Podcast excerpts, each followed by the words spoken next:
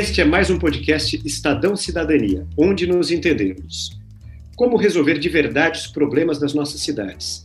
Uma visão moderna da política, problemas concretos, soluções concretas, o debate em torno delas e como você pode participar. O tema de hoje é educação. Em tempo de eleição municipal, o que devemos cobrar de nossos candidatos nessa área? Como ter escolas melhores e para mais gente nas nossas cidades? É um tema quente e que provoca muitas controvérsias. Já existem, no entanto, alguns consensos formados sobre o assunto. Nós falaremos deles na primeira parte do programa, onde nos entendemos. Existem também questões que precisam ser aprofundadas, que vamos discutir na segunda parte do programa, precisamos conversar sobre. E, por fim, vamos falar um pouco sobre como você pode participar e contribuir com esse debate.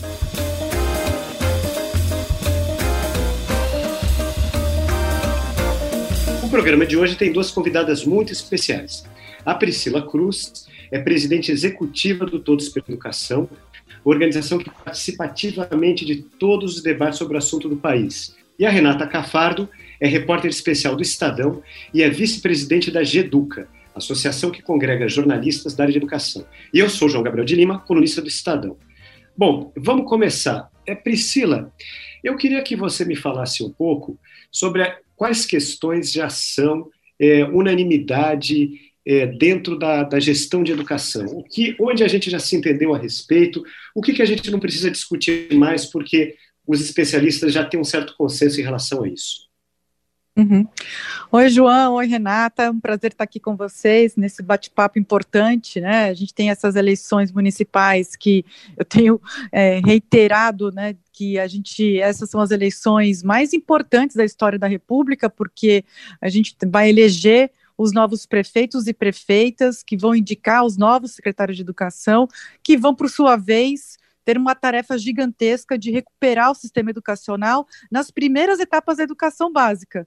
Né? Então, para a gente poder sonhar, né, poder pensar em ter uma educação melhor, a gente precisa começar por esse começo, que é responsabilidade dos municípios. Então, muito, muito importante esse podcast, essa iniciativa de vocês. Olha, o que, que é consenso? Acho que é importante a gente dizer que na área educacional, por conta de uma, uma cultura de avaliação, a gente já tem avaliações há muitos anos, há décadas já, tem muito pesquisador debruçado é, nas questões educacionais para medir o impacto de iniciativas, programas, políticas públicas, isso né, com uma temporalidade já ampla. Então, a gente tem alguns consensos, João. É, por exemplo, a gente tem um consenso grande em relação é, à escola de tempo integral, né, a educação integral em tempo integral. Esse é um consenso que, inclusive, tem gerado ampliação dessa política pelos estados brasileiros, especialmente na etapa do ensino médio. É, então, é, a gente tem ainda uma, uma, certa discussão dos comos, né, o que, que, é melhor, mas o Brasil vem avançando nessa política e onde a matrícula de tempo integral ela é mais preponderante, a gente tem um resultado educacional melhor, uma experiência escolar melhor, inclusive para o professor, né? O professor que atua nessas escolas de tempo integral tem melhores condições de trabalho, eles conseguem colocar em prática um, um trabalho em maior profundidade e em colaboração com seus colegas. É, uma outra política que vem também aumentando a sua capacidade de, é, de extensão, né, de, de se espalhar pelo Brasil por conta dos seus resultados, é justamente a experiência do Ceará Ceará na alfabetização. É, a gente tem, o, o, Ceará tem aí perto de 25 anos dessa, dessa experiência, que foi ao longo do tempo melhorando, se aprimorando, e chegou no modelo que hoje está presente em três estados, que é a colaboração entre o Estado e os seus municípios para garantir que as crianças estejam alfabetizadas. E aí tem uma série de estratégias. É, essa Quer chegou dizer... num bom consenso, assim, os, os, governadores no país têm adotado essa, essa política é, nos últimos anos, ela vem crescendo e, e os resultados têm sido animadores.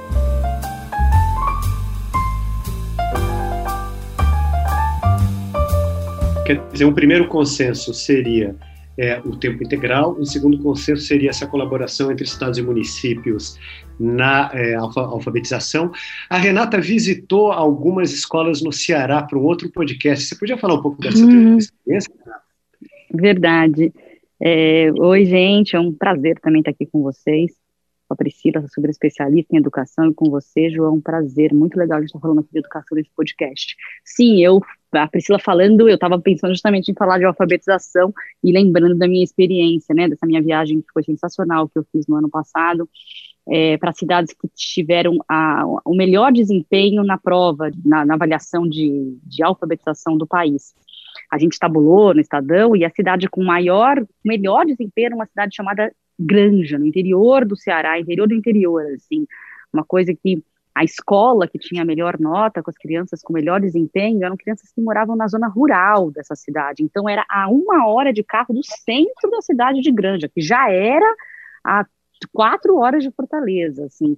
Crianças que moravam em, em casas muito simples, assim, com um, dois cômodos, com pais analfabetos, quase todos eles, e essa política funcionando muito bem com aquelas crianças, a beleza de ver aquelas crianças se desenvolvendo e imaginando uma vida muito melhor do que a dos pais, ali naquele interior do Nordeste é uma, coisa muito, muito legal de se ver, assim, muito bonita de ver como funciona se houver essa colaboração com o Estado, como lá no estado do Ceará, muita vontade ali do, da secretária de Educação, que era uma ex-professora, que era da rede, era uma técnica da área de educação, e sabia o que fazer, né? Sabia como direcionar os professores, né?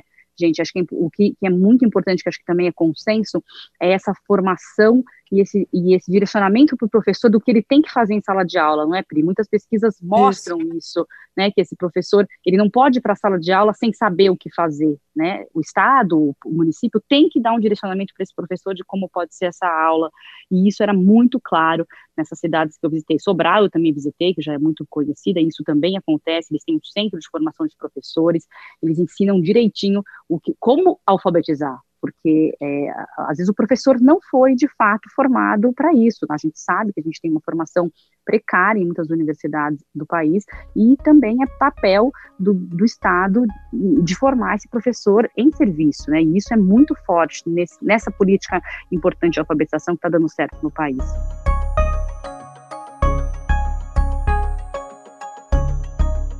Renata, você tocou num ponto aí que me parece que é um terceiro consenso e é um consenso muito forte. E eu queria até que a Priscila falasse um pouco mais dele, que é a importância da formação do professor, a centralidade do professor no processo de educação. Não adianta nada, infraestrutura, dinheiro, se você não tem bons professores e professores bem formados, não é isso? Isso é.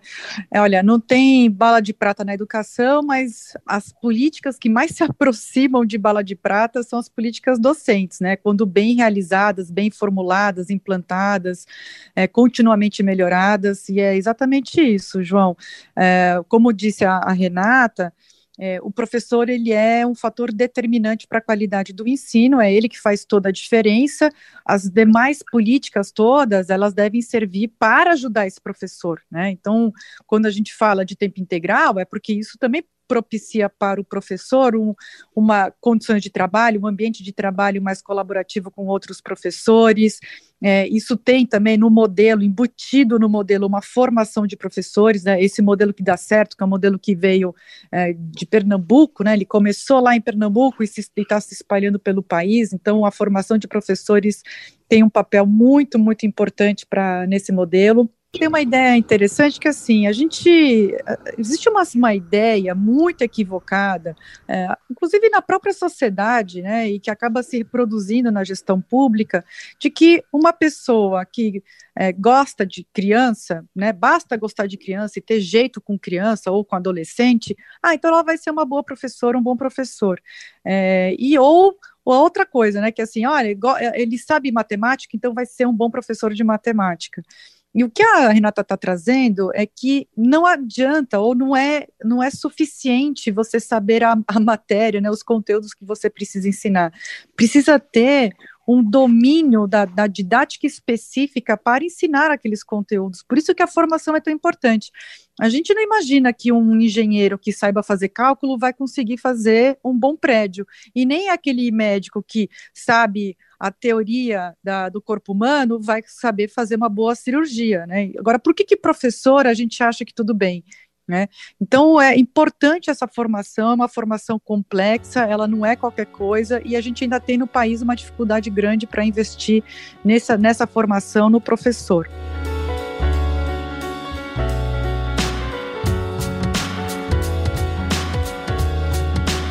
É, a Renata falou sobre o caso do Ceará, você citou o caso de Pernambuco.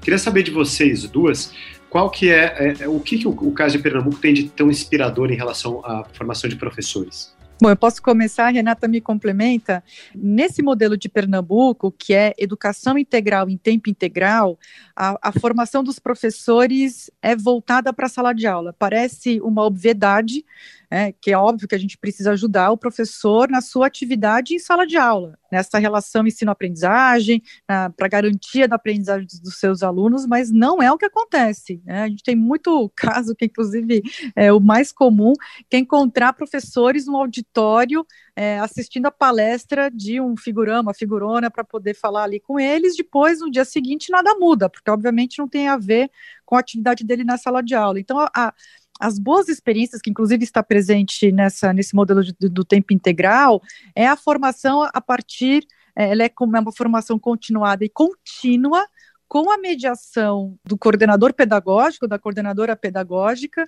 que faz observação de sala de aula, dá devolutiva, junto os professores em turmas, é, auxilia né, e faz essa mediação para o planejamento deles das, das aulas, para a reflexão de como mudar. Então, é uma formação sempre baseada nas experiências concretas reais é, que eles estão vivendo naquela escola, né? E eles juntos conseguem debater saídas melhores para que continuamente esses professores consigam melhorar a sua atividade.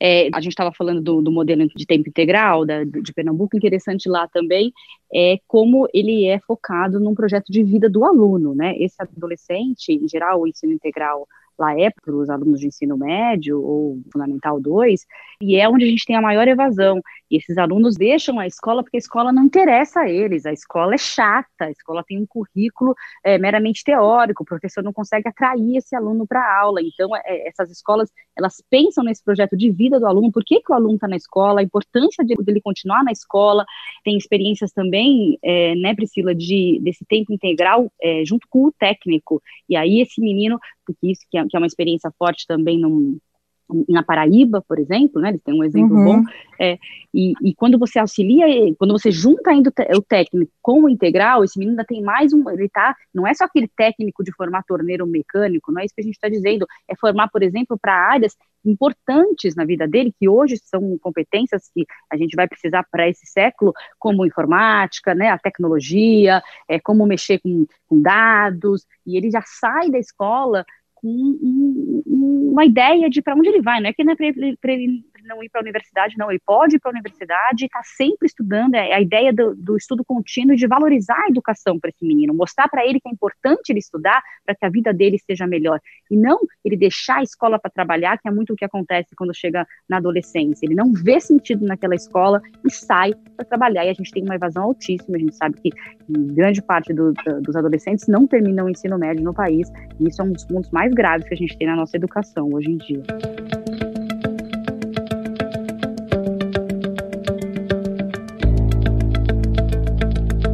Muito legal, Renata. Isso mostra então que, além da gente ter vários consensos, né, a gente falou aqui da colaboração dos Estados municípios, o ensino tempo integral, a importância do professor, a gente tem muitas experiências no Brasil muito bacanas que podem inspirar, os municípios podem inspirar os outros nesse momento de eleição municipal. Mas agora eu queria passar para a segunda parte do nosso podcast, o Precisamos Conversar Sobre, que é sobre o que não é tão consensual, o que está em discussão. E uma coisa que está muito em discussão é, dentro dessa questão dos professores, a gente quer melhorar a vida dos professores, precisa melhorar a vida dos professores, mas não há consenso sobre como avaliar exatamente a qualidade do trabalho dos professores, se o professor ele deve progredir por tempo de serviço a ser avaliado, se se deve pagar bônus por desempenho aos professores. Eu queria que a Priscila nos situasse um pouco em relação a essa discussão, em relação a essas diversas posições, é, e nos dissesse é, quais são os argumentos a favor e contra, que país fez tal coisa e deu certo, que país fez outra coisa e deu mais certo, para a gente entender a discussão.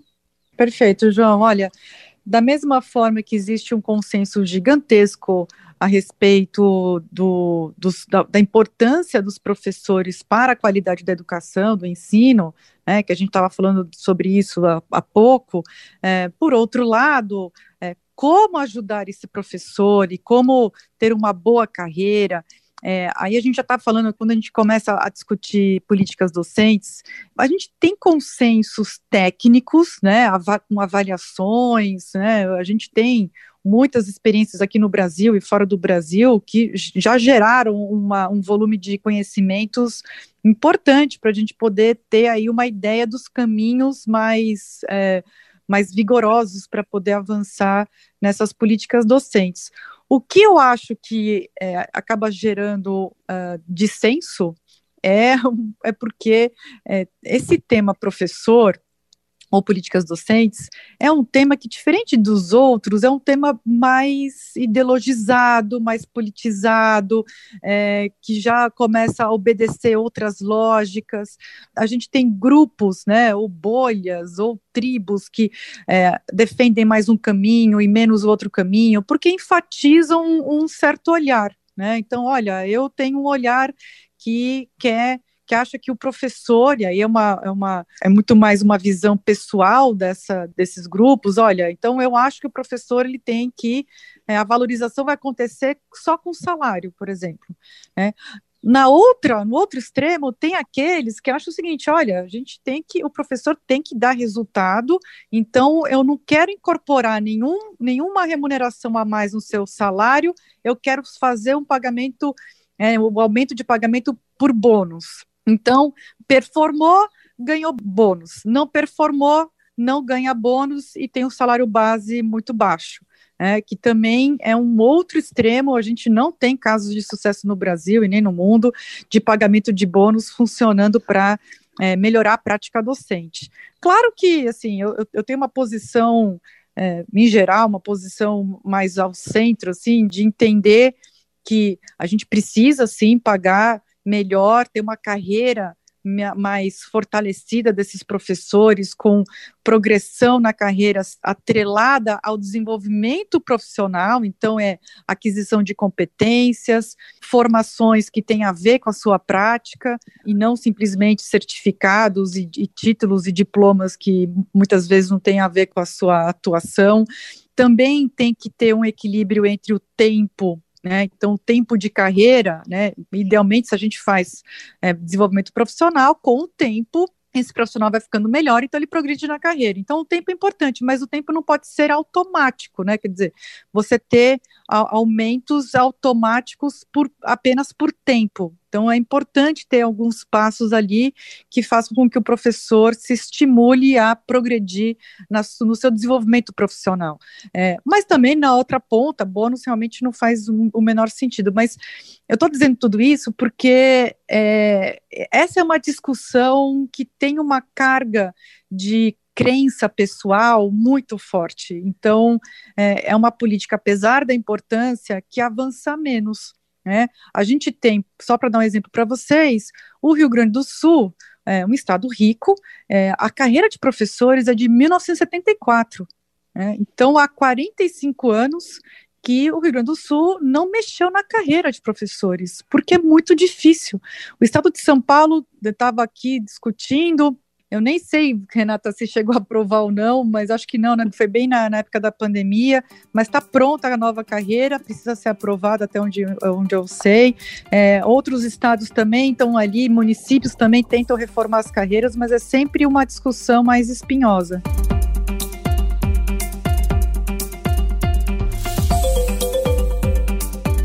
Em relação à avaliação de professores e melhoria de condições de carreira de professores e novos planos de carreira, um exemplo que tem sido muito citado é o exemplo do Chile. É, Priscila, você podia nos falar um pouco mais a respeito do que o Chile tem de inspirador para nós? Não, ótimo. Olha, o Chile ele é um, o país na América Latina com o melhor desempenho de alunos no PISA.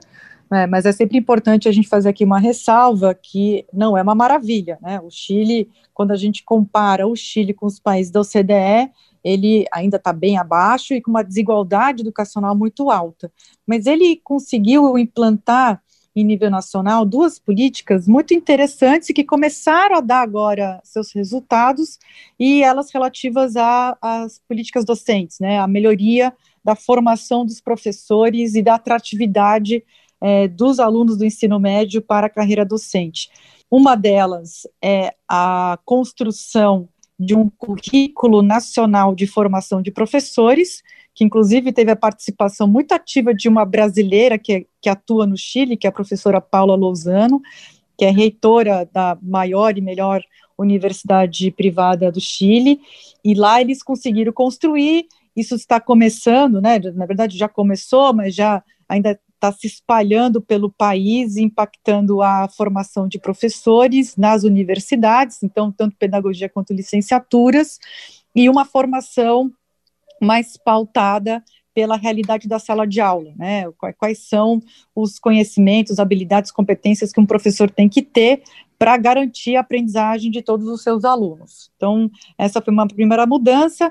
Ela gerou, inclusive, uma, uma inspiração aqui para o Brasil, né? A gente olhou, foram várias idas ao, ao Chile para poder entender essa política, e depois o Conselho Nacional de Educação fez uma, uma resolução em que ele institui essa, esse novo currículo de formação de professores, foi super debatido, mas que ainda precisa de regulamentação dentro do Ministério da Educação para que ele se efetive é, no ensino superior brasileiro, né? Porque ainda tem que ter é, isso, esse currículo tem que impactar os instrumentos de avaliação, a construção dos currículos, né, é, na formação dos professores na, nas universidades, enfim, tem uma série de instrumentos que ainda precisam ser regulamentados, mas que com esse MEC absolutamente parado desde 2019, quase nada andou.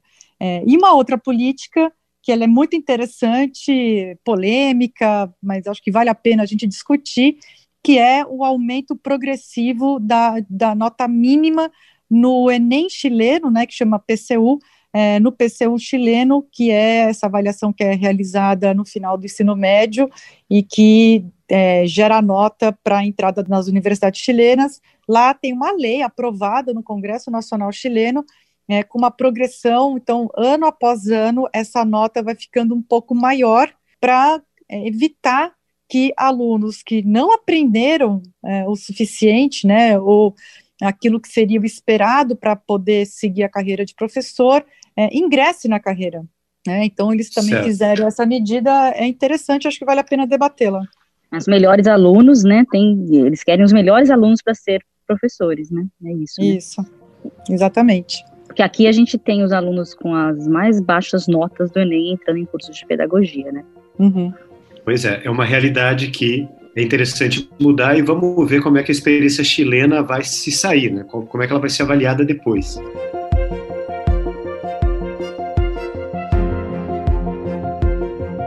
Eu queria passar aqui para a terceira parte do programa, que é o como participar. Quer dizer, aqui, nesse, aqui no Estadão Cidadania, a gente tenta entender primeiro os consensos, depois as discussões, e aí o, o nosso ouvinte se pergunta, como é que eu posso fazer para melhorar, né? E nesse caso é fácil, a gente está falando de eleição municipal e melhorar tem muito a ver com escolher um candidato que tem as melhores propostas para educação. E eu vou passar aqui a bola para a Renata e depois para a Priscila, para perguntar o seguinte: o que, que a gente deve olhar num candidato na área de educação é, para dizer, não, esse candidato está com as ideias certas, está com uma boa proposta, e dentro dessa, dessas ideias certas, o que, que o candidato deve dizer, por exemplo, sobre o grande tema que nós estamos discutindo agora, que é devemos voltar às aulas no meio da pandemia, como voltar às aulas no meio da pandemia. Renata, por favor, joga essa questão espinhosa para você. É difícil mesmo.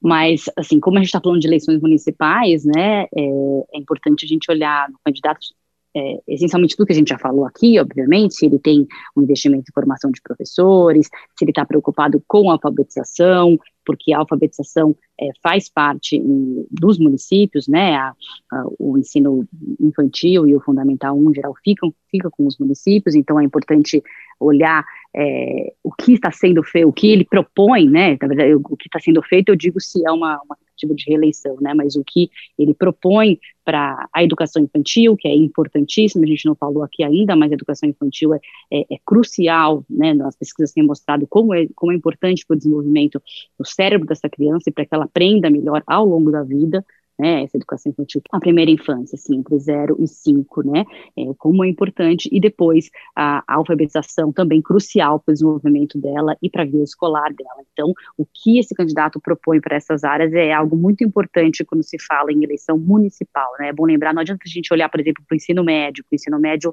não é, é de responsabilidade do município, então não é algo que a gente tem que procurar né? Muita gente não sabe, para, a gente que está na área de educação é muito óbvio, mas muita gente não sabe que não é responsabilidade do município, então não tem que procurar em programas de, de governo nada relacionado ao ensino médio, por exemplo. E a volta às aulas realmente é o tema mais polêmico, é o tema do momento. É, a gente vê muitos prefeitos segurando né, a volta, apesar dos prejuízos enormes que grandes educadores é, e especialistas da área têm dito, os prejuízos enormes para as crianças com relação não só à aprendizagem, né, a gente não está falando só de perda de conteúdo, não, a gente está falando de falta de sociabilidade, de questões emocionais gravíssimas, crianças que estão em casa é, com problemas de nutricionais, né, porque não estão tendo a merenda mais que tinham na escola. Esses problemas emocionais é, podem estar sendo gerados por abuso e violência, estresse tóxico dentro de casa, e, isso a gente não acontece só nas, nas famílias pobres, isso tem em todas as classes sociais. É, esse isolamento das crianças, isso é, muitas organizações internacionais, como a Unesco, Unicef, OMS, têm dito que os governos, que os gestores precisam arrumar um jeito de voltar à escola, né? Vai ser fechando bar agora? Vai ser fazendo um toque de recolher, como, como a França está fazendo? A gente viu agora recentemente a França voltando a, a um toque de recolher e o presidente dizendo a gente vai fechar à noite para não fechar as escolas. Né? É, então, eu acho importante a gente olhar essa opinião do gestor, gestor público que não olha só para a opinião pública, porque política pública não tem que ser feita a partir da opinião pública, a gente vê as pesquisas de opinião dizendo que 75% da população não quer que as escolas voltem, mas o gestor público não tem que fazer política pública olhando só a opinião pública. Então, a gente tem que ouvir bem as observações dele. É claro que tem cidades em que ainda não, não é possível voltar, é, isso no, no, no, Brasil tem que se avaliar, obviamente, em que momento da pandemia está cada cidade, se já está decrescente, e se está decrescente, é, grande parte dos países voltou nesse momento e, e deu certo. Perfeito.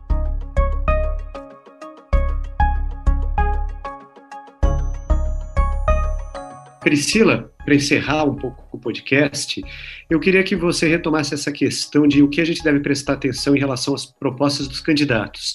E que tipo de proposta te levaria a votar num candidato na área de educação e que tipo de proposta te afastaria de um candidato na área de educação. E eu queria também te ouvir a respeito do regresso às aulas na pandemia.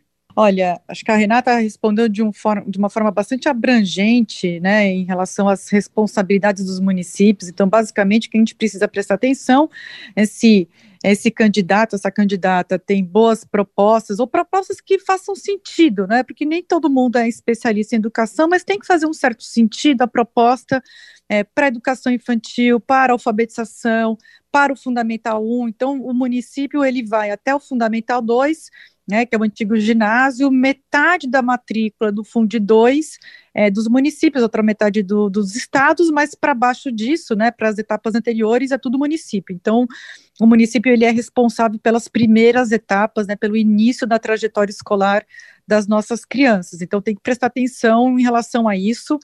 É, o que me faria não votar num, num, candidato, numa candidata, é prestar atenção qual que foi o resultado educacional, principalmente se é um candidato à reeleição. Então, só para vocês terem uma ideia, é, dos últimos quatro anos, né, então refletindo a última gestão, a gente tem 1.300 municípios que, que tiveram estagnação ou, ou retrocesso de resultados, ou seja, em 1.300 municípios, depois de quatro anos de gestão, com quatro anos de investimento, né, de 25% do, das receitas do, de impostos desse município, com o Fundeb, com tempo de gestão, né, com funcionalismo público, com políticas educacionais e tudo mais, né, com escolas abertas, com professores atuando, em 1.300 municípios houve queda ou estagnação do IDEB, que é o indicador que mede a qualidade da educação de escolas, municípios e estados. Então, a gente tem essa situação. Então, se é um candidato à reeleição que está nesse grupo dos 1.300 municípios, é, já tem que descartar. Né? É um prefeito que realmente não deu atenção à educação ou deu a atenção equivocada para a educação. Então, tem que olhar o IDEB do seu município e tem que olhar essas propostas. O Priscila, eu sou um eleitor, eu estou muito curioso para saber se a minha cidade ela está entre essas 1.300. Onde eu, onde eu vejo essa lista? No site do IDEB, no site de Todos pela Educação? Onde eu acho esse link para poder me informar melhor e votar melhor? Olha, Jô, até parece que a gente combinou, né? Olha, no, no site do Todos pela Educação, a gente tem um painel dos principais dados dos municípios brasileiros no campo da educação, tá? Então, entrando lá, chama Painel de Dados dos Municípios, e você encontra o, IDEB, né, o histórico do IDEB e outras informações, como é, a porcentagem de crianças é, alfabetizadas naquele município, né, por conta da avaliação que a gente tem no, no país, que é a ANA, que é a Avaliação Nacional da, da Alfabetização, e outros também, então, é, vaga em creche, porcentagem de alunos por nível socioeconômico que está matriculado nas creches, então a gente tem esse painel, é bem interessante, porque as propostas dos candidatos precisam refletir os dados mais emergentes, aqueles que estão gritando por socorro, né? Então, se a gente tem que é uma realidade brasileira, infelizmente, crianças de nível socioeconômico maior, com mais acesso à creche do que as crianças de nível socioeconômico menor, essa é uma proposta que a gente espera do novo prefeito ou da nova prefeita, é, que ela resolva isso, né? Então, que as novas vagas priorizem as crianças mais pobres, por exemplo. Então, é, olhar para esses dados é fundamental. Sobre a questão da, da pandemia, a reabertura das escolas, acho que também a, a Renata colocou muito bem essa questão. É, a gente está no ano eleitoral, é, obviamente existe uma preocupação maior da, das prefeituras em relação à opinião pública, né? Elas ficam mais sensíveis a isso, e a opinião pública, até por conta né, de uma falta de confiança na, na, na, gestão pública, por conta de um histórico né, de infraestrutura muito ruim, é, falta de comunicação. A, a, gestão pública no Brasil, ela não utiliza a comunicação como um instrumento de gestão. E é a comunicação, ainda mais em momentos de crise, como a gente está vivendo agora, muito profunda, a comunicação não é simplesmente uma ferramenta de prestação de contas ou ir para a televisão ou para o rádio, nos no, no jornais e dizer como está a situação da pandemia. O que a gestão pública precisa fazer é se comunicar para engajar a população de uma cidade nas soluções. Por isso que os estados que têm colocado representações de cidadãos e de professores para debater a volta às aulas têm conseguido avançar mais do que outros. Então, a gente tem que ter no mínimo, é, e para todos os municípios, um planejamento muito forte para essa volta às aulas. Se o município está com mais do que cinco novos casos por 100 mil habitantes por dia, então realmente a gente tem uma dificuldade maior. Agora, a gente tem regiões do país que já podem promover essa volta às aulas, porque está num patamar menor da pandemia, né, decrescente, como disse a, a Renata, e já no patamar menor, mas isso não retira a responsabilidade dessa gestão de preparar essa volta às aulas, né? Preparar o retorno às escolas físicas, porque a gente precisa mesmo por muito tempo, a gente não sabe quando vai ter a vacina, por muito tempo a gente vai ter que conviver com essa situação e buscar maior conectividade para os alunos, como o Estado de São Paulo está tá fazendo, é, dar acesso a aparelhos digitais para que esses alunos possam acompanhar melhor as aulas remotas, fazer as reformas necessárias nas escolas para poder permitir esse distanciamento maior, né, ter os alunos podendo frequentar de forma escalonada, também os equipamentos de segurança sanitária nas escolas. Então, tem uma série de providências que precisam já ser tomadas né, para além das questões, inclusive educacionais, então, nova formação de professores, é, novos protocolos de gestão, revisão do, do, calendário escolar, revisão do currículo, é, poder ter um planejamento desse ciclo 2021 para poder garantir a aprendizagem de todos os alunos. Enfim, tem uma série de providências que o simples anúncio de que as aulas só vão retornar no ano, no ano que vem pode desmobilizar muito a gestão para que essas providências sejam tomadas. Então, o que eu acho que é importante a gente verificar na, na hora do voto é qual que é o apetite desses candidatos para esse retorno às aulas, né? O quanto que eles estão com os planos na cabeça para poder fazer a preparação da rede de ensino do, desse município para o retorno às aulas quando a, a pandemia permitir. Né? Mas a, a, pandemia vai permitir, a gente não tem muito como controlar isso, essa é, uma, é uma, uma, variável que a gente não tem como controlar, mas as demais a gente tem como controlar, que, é, que são os preparativos todos que precisam ser feitos. Então, é, é, a gente tem que cobrar é, a mobilização da, da, gestão pública na direção da reabertura, né, para que a reabertura aconteça quando a pandemia permitir. Perfeito. Esse foi mais um Estadão Cidadania Onde Nos Entendemos. Hoje nós ficamos sabendo, no Onde Nos Entendemos, qual a importância do investimento na primeira infância, do professor, do ensino em tempo integral e da colaboração entre estados e municípios, que são consensos sobre educação no Brasil. Nós ficamos sabendo também das controvérsias que existem a respeito da melhoria da carreira de professores, avaliação de professores, o exemplo chileno e, por último, ficamos sabendo de dicas preciosas aqui da Priscila Cruz e da Renata Cafardo a respeito do que a gente deve olhar no programa dos candidatos na hora de votar. E, mais importante que tudo, e para encerrar, ficamos sabendo que nós devemos consultar o painel de dados dos municípios que está dentro do site do Todos para Educação, que vai dizer se o seu prefeito teve um bom desempenho ou não, para você levar isso em consideração quando for votar. Priscila Cruz, muito obrigado. Renata Cafardo, muito obrigado. Eu que agradeço. Um prazer falar com vocês. Até a próxima. Obrigada. Um prazer foi meu. Um beijão para todos.